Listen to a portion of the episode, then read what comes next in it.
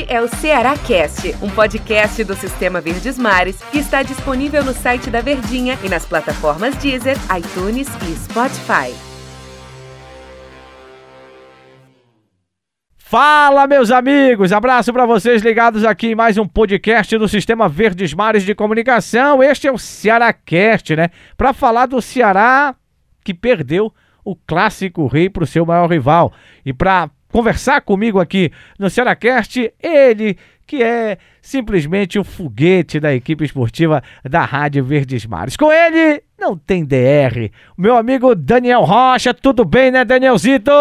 Fala, meu querido Del Luiz, tudo bem? Tamo junto, hein? Sempre um prazer estar aqui ladeado de você, mais uma vez nos podcasts, né? E aqui, infelizmente, né, pra nação alvinegra, falar da, do lado ruim do clássico, que foi a derrota da equipe do Ceará, né? Se por outro lado o Fortaleza Cast está animado, o Ceará Cast está melancólico, amigo. Verdade, né? O torcedor do Ceará tá na bronca, né, Daniel? Sábado, o, outro, o sábado passado, antes do clássico, o Ceará perdeu o título do Nordeste. No meio de semana havia aquela expectativa, dá para ganhar do Arsenal de Sarandi, pelo que se viu lá na Argentina, dava para ganhar, dava para chegar mais na frente no seu grupo, não saiu do empate.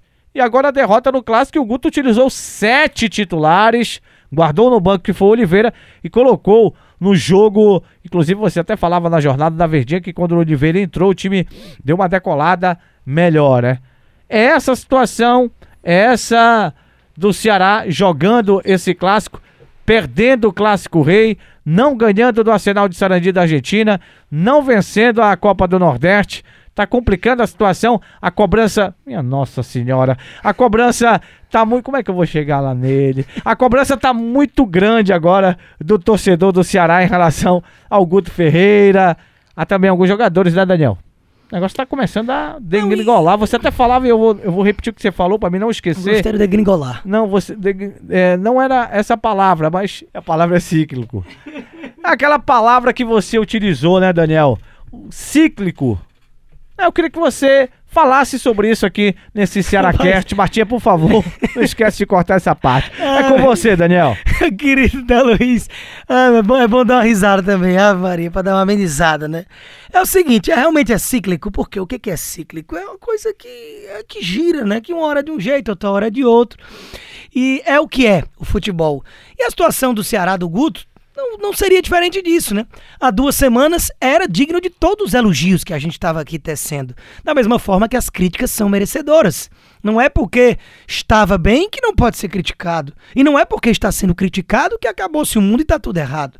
Inclusive é importante salientar aqui que pensar, cogitar, pairar pela cabeça do torcedor pode ser o mais fanático do mundo. De, de se falarem em trocar técnico, de que será que está na hora do Guto, parou, parou. O Guto Ferreira faz um trabalho espetacular desde que chegou há mais de um ano no Ceará. O que não quer dizer que ele não mereça críticas. As críticas elas são fundamentadas, sim. O momento é ruim.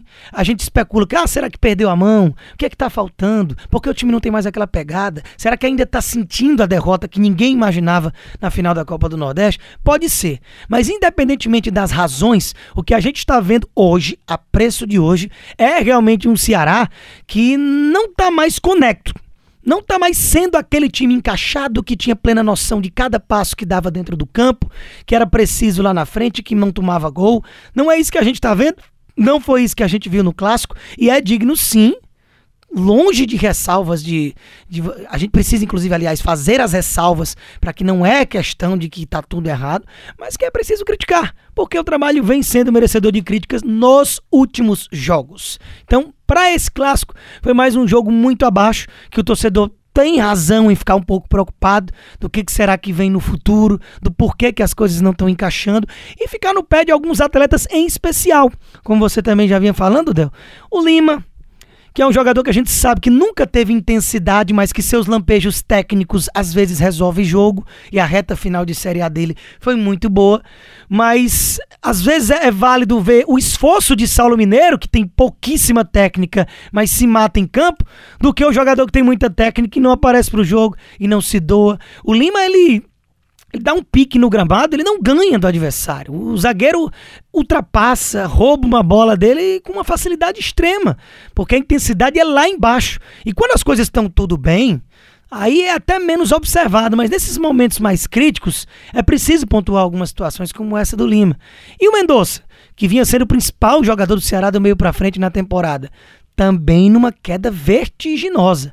Mais uma partida muito fraca tecnicamente no Mendonça que não acertou absolutamente nada. O Vina não entrou em campo, poupado. Vamos poupar o Vina das críticas desse podcast a respeito do clássico, mas é outro que está devendo e está devendo muito.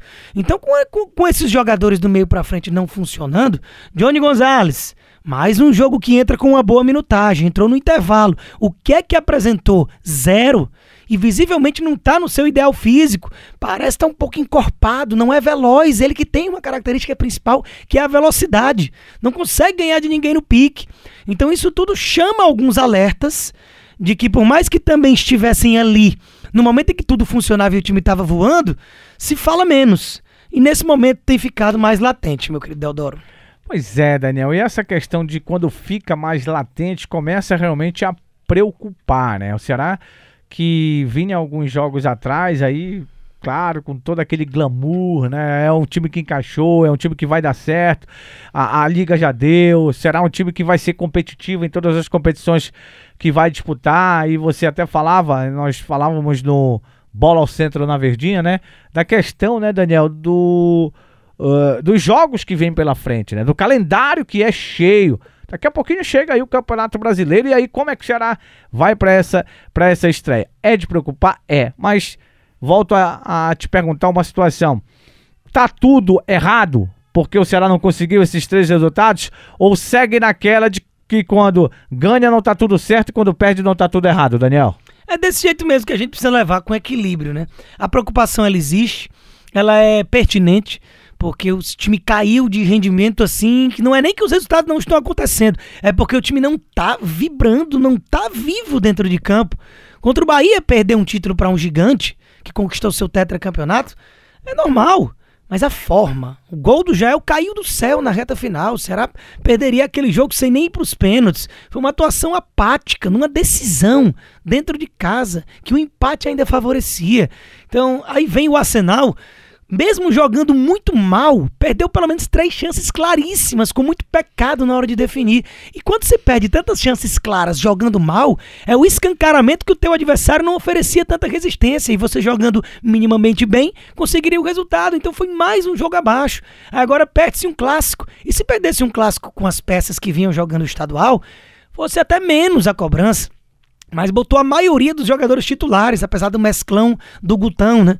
Que ele acabou dando uma mesclada, poupando algumas principais peças, como Luiz Otávio, Oliveira e o Vina. Mas isso não é justificativa. E justamente o fato de colocar a maioria de titulares, de titulares e o Guto, inclusive, estar à beira do gramado, e não foi o Azambuja, que é quem vem comandando no estadual, é o demonstrativo de que queria sim ter foco naquele jogo, de que era um jogo importante para a equipe no pensamento. E acabou que foi mais um jogo muito abaixo, que nada funcionou. A vitória do Fortaleza foi merecida, de um time que nem precisou jogar tanta bola assim, inclusive, mas foi cirúrgico e sofreu pouco. Então cabe ao Ceará reflexões para que a gente consiga ver um time diferente, um time vibrante, um time que volte àquela pegada e àquela liga para daqui a quatro dias contra a equipe do Bolívar na quinta-feira. Você acredita, Daniel?